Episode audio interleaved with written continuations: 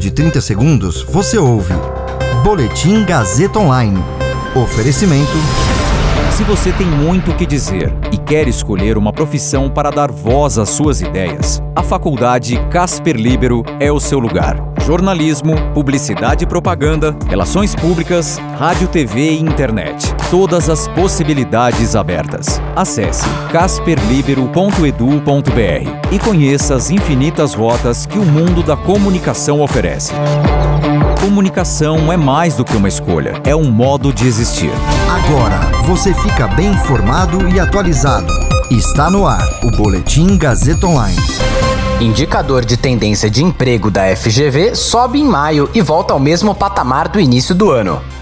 Setor de serviços cresce 0,7% em abril, mas segue abaixo do patamar pré-pandemia. Eu sou Caio Melo e você ouve agora o Boletim Gazeta Online.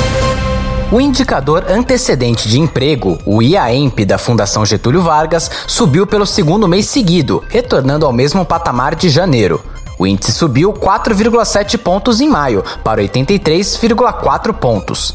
Em médias móveis trimestrais, o IAEMP variou 0,1 ponto para 79,7 pontos, interrompendo a sequência de queda iniciada em janeiro de 2021.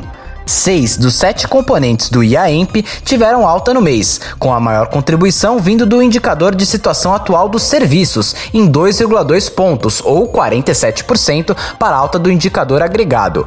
Em maio, apenas o indicador de tendência de negócios da indústria contribuiu de forma negativa para o resultado. Segundo o IBGE, apesar da forte criação de vagas formais nesse início de ano, o desemprego foi recorde no trimestre encerrado em março, com taxa de desocupação de 14,7% e um total de 14,8 milhões de pessoas desempregadas.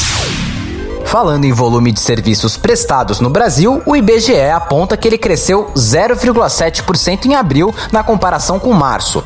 Com o resultado, o setor recuperou parte do recuo de março, mas continua abaixo do patamar pré-pandemia. O setor de serviços ainda se encontra 1,5% abaixo do patamar de fevereiro de 2020 e 13,1% abaixo do pico histórico, registrado em novembro de 2014.